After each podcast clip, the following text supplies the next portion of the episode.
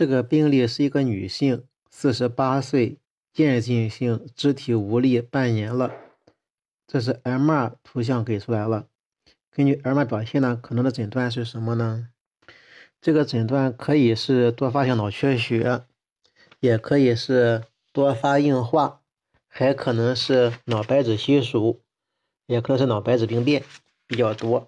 这看见这个什么应该都可以考虑到，多发硬化考虑到，多发脑梗血血应该考虑到，脑萎脑脑白细考虑到，还有脑白变应该考虑到。嗯，为了进一步确诊，应该做一些检查。这些检查呢，包括第一个是询问有没有高血压、糖尿病病史，有没有高血压、糖尿病，要看有没有脑缺血，看它与脑白质旁的脑室旁的高信号嘛。第二个问一下有没有视力异常，有没有视力异常，主要是多发硬化。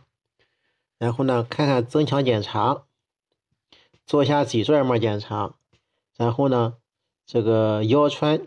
做脑脊液检查，嗯，下面给出 MR 图像，进行了脊柱的 MR 平扫还有增强，嗯，给出下图。这个图的表现呢，第一个是表现是颈髓增粗，颈髓增粗，体内可见片状高密度影。这个图像给的不是很清楚，只看见颈髓增粗，里面片状有点看不太清。第二个呢是。胸髓可见多发片状影，这个是看见了。第三个呢是 MR 增强，可见片状的强化，片状的强化，这强化能看清了。根据脊髓还有头部 MR 表现，这呢考虑是多发硬化。关于多发硬化，是中枢神经系统最常见的一种脱髓鞘病变。它可以累及大脑、小脑、脑干、脊髓和视神经，脑灰质和白质结构均可受累。二十到四十岁好发，女性多见。最常见的类型是脊髓型。它的病因和病理，多发硬化呢？多发性硬化，这个病因不明，可能与遗传、病毒感染和自身免疫介导有关。非特异性免疫与特异性免疫异常对多发硬化的病理损害均有影响。这个多发性硬化是激活的 T 细胞攻击髓鞘。多发性硬化的急性期呢，病变边界不清，主要位于脑室周围，斑块呈白色。多发性硬化的慢性期是灰色颗粒状病灶，边界清楚的斑块。嗯，多发硬化呢是静脉周围脱髓鞘，少突胶质细胞被破坏。多发性硬化的临床分型及表现分型，多发性硬化的第一个类型是复发缓解型，这也是最常见的临床类型，见于百分之八十五以上的多发性硬化患者。该类型具有明确的复发，可以完全恢复。或残留部分功能缺陷，两次发作之间病变没有进展。多发性硬化的第二型是继发进展型，继发进展型是在复发缓解型基础上发展而来，疾病不断进展，伴或者不伴复发，小的缓解和平平台期。百分之五以百分之五十以上的复发缓解型。多发性硬化会进展为继发进展型，残疾严重。多发性硬化的第三个类型是原发进展型。这个这一类这个类型的是原发进展型多发性硬化，发病后呢，疾病是不断进展，偶尔有平台期或短暂轻微的改善。男女比例呢类似，发病年龄偏高，好发于脊髓，脑的 MR 异常少见。没有明显的复发，常规多发性硬化治治疗无效，见于十五趴的多发性硬化患者。进展复发型，进展复发型多发性多发性硬化起病后呢不断进展，具有明确的急性复发，伴或不伴恢复，两次发作之间疾病有进展，仅见于一趴的多发硬化患者。临床表现是。视力下降，视力下降，视物模糊，占五十趴。第二是肌力下降、麻木。第三个是神志不清。第五是括约肌功能下降。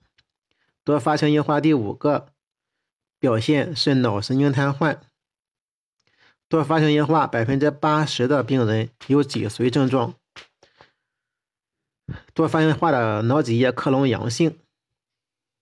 多发性硬化的影像学表现，在早期是 CT 平扫呢，见脑室周围多发低密度区，通常表现为脑室前后角及三角区明显的斑片状低密度灶。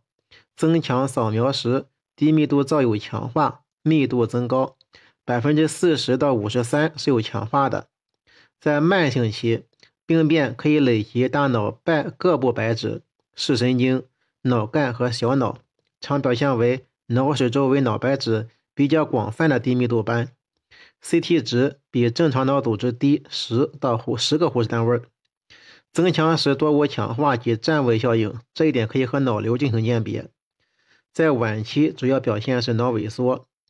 据统计，多发性硬化至晚期，三十五趴到四十六趴的有脑萎缩，表现为脑沟、脑裂增宽加深；白质萎缩呢，表现为脑室系统扩大。呃，关于这个诊断要点，多发性硬化是一种临床诊断，要求患者满足时间和空间上的播散。目前采用 McDonald's。二零幺零标准，即满足第一是空间扩散，就是在脑室周围、皮层下、目下和脊髓以上四个部位中任意两个出现病灶，就是脑室周围、皮层下、目下和脊髓四个部位有两个出现病灶。第二，时间播散，就是单次 MR 检查中出现强化病灶和不强化病灶，或者是两次检查中后一次。比前一次多一个长 T2 的信号病灶。关于骨纤维异常增殖症，骨纤维异常增殖症，骨纤维异常增殖症是正常的骨组织被纤维组织或者纤维骨样组织所取代，骨皮质是膨胀变形，镜下可见编织样骨。嗯，一般的没有症状，好发于四到六十二岁，以十一岁到三十岁最多见，女性多见。发生，嗯，本病呢是进展缓慢，可有轻度的疼痛、肿胀，还有压痛，进展缓慢。发生于头颅者，发生于头颅者，颅面部不对称性隆突，这个是考点。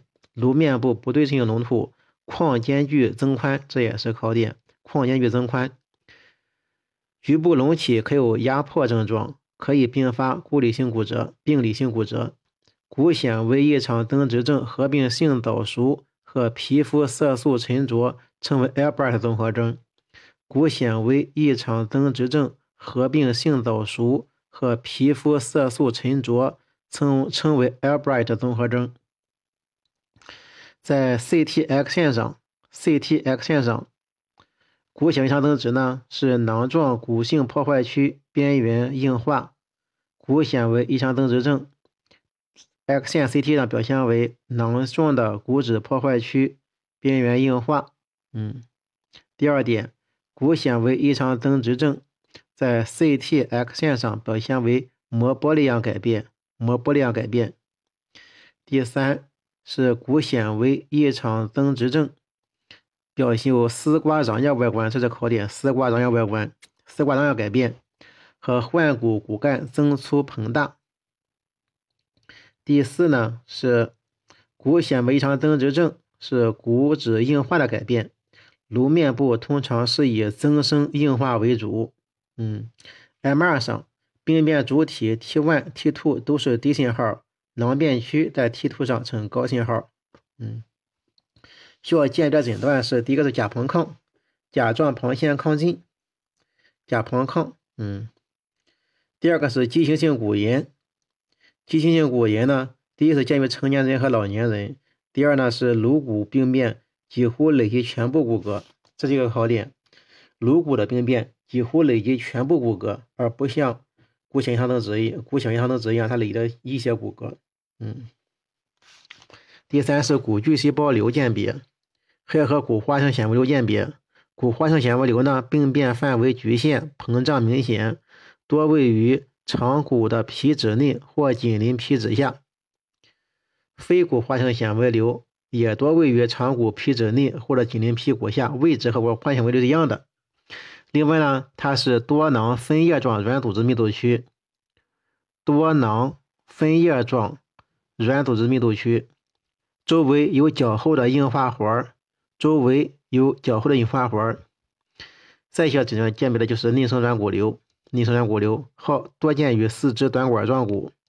内生软骨瘤多见于四肢短管状骨，囊状区可见点状的软骨钙化。T1 呃 T2 T2 呢呈簇状小结节状的高信号。一个男性，六十三岁，既往体健。那现在呢是咳嗽咳痰一个月，做了一个胸片儿，没有发现异常，这个图像质量非常不好啊，没有发现什么异常，没有经过特殊治疗，一周以后呢，患者症状没有减轻，仍然咳嗽咳痰，和白色泡沫样，不带血丝，晨起时重，没有发烧，再次拍摄胸片，仍然没有异常，这个时候应当选什么检查？胸部检查呢？应当选的是胸部 CT。做了胸部 CT，我们可以看见呢是右下肺门的一个小肿块，双的分不对称，右侧一个肿块藏在心颈后面被挡住了。为了进一步了解肺门病变的性质，应该做胸部 MR 检查，或者是胸部 CT 增强扫描。应该做 MR 或者是胸部增强 CT 检查。做了胸部及上腹部 CT 扫描，可以看到呢，这个病变呢是轻度强化。同时，肝内有多发的低密度灶，这个肝内病灶也可能解释就是转移瘤。同一个患者，他还做脑 CT 平扫，看见左侧枕叶有一个高密度的病灶。嗯，他的症，他这个病灶呢和右眼视物不清是有关系的。为了获取病灶的准确的病理信息，应当做显微支气管镜检查。和痰脱落细胞检查，这是为了查癌细胞的。男性，三十三岁，主因过量饮酒后中上腹疼痛，同时伴恶心呕吐一小时入院。从临床表现，首先考虑的是急性胆囊炎、急性胰腺炎、消化性溃疡。为什么不考虑性胃炎呢？一会儿查一下急性胃炎的表现。嗯，这个时候应当做什么检查呢？首先应该选做超声，腹部超声是最好的、最快的。这个时候最应该做的是腹部超声。患者做了检查，给了一个图，是一个腹部的，看见胰腺的肿大，足有液体。首先考虑是急性胰腺炎。诊断依据是：第一个病史，患者有过量饮酒伴上腹疼痛、恶心、呕吐小时；第二个是胰腺外形增大。密度不均、边缘模糊和周围分界不清。第三，胰腺周围有少量的水样低密度。第四个呢是肾周筋膜增厚，这个图上没有看见肾周筋膜增厚，我没看见，他说有就有吧。这个时候还应做哪些检查？第一个是实验室检查，要测白血白细胞和血淀粉酶，要测血白细胞和血尿淀粉酶。第二是要做测血糖，测血糖。嗯，关急性胰腺炎出现的并发症有哪些？急性胰腺炎出现并发症，第一个是早期多为休克，以后后期以感染性并发症最为突出，局部常见脓肿、假囊肿和腹水等。局部常见脓肿、假囊肿、腹水等。急性胰腺炎半数以上的病例伴有胆管疾患，如结石、炎症，还有狭窄。还可以由于感染、创伤、十二指肠疾患、药物、代谢因素及饮酒所致。关于急性水肿型胰腺炎呢，最为多见，表现为胰腺肿胀、间质充血水肿、中性粒细胞浸润、出血坏死型急性胰腺炎，是胰腺的腺泡和间质局限性或弥漫性出血坏死，腺泡。及小叶结构模糊不清，在胰腺内、胰腺周围肠系膜、网膜及后腹膜脂肪组织有不同程度的坏死。急性咽的临床表现，第一个呢是发病急，有不同程度的上腹部剧痛，向腰背部放射。发病急，不同程度上腹部疼剧痛，向腰背部放射，伴有恶心呕吐。嗯，腹胀、体温升高及腹膜炎等，腹膜炎体征等。嗯，实验室检查呢是血的白细胞升高，血尿淀粉酶升高，但是和胃淀粉酶没有关系，别去想胃淀粉酶的事儿。嗯，只是血血白细胞实验检查血白细胞还有血淀粉酶。嗯，胰腺功能损害的严重的时候呢，可以血糖血看胰道有没有异常，测测血糖。CT 表现，急性水肿性胰腺炎呢是胰腺肿大，多为弥漫性，胰腺密度正常或者轻度减低。密度均匀或者不均匀，胰腺轮廓清楚或者模糊，可有胰周积液。增强检查，胰腺是均匀强化。急性坏死型胰腺炎、急性出血坏胰腺炎是胰腺弥漫性明显增大、肿大，胰腺密度不均匀，坏死和积液区呈低密度，出血区呈略高密度，可形成小脓肿。增强检查，胰腺内坏死和脓肿形成区。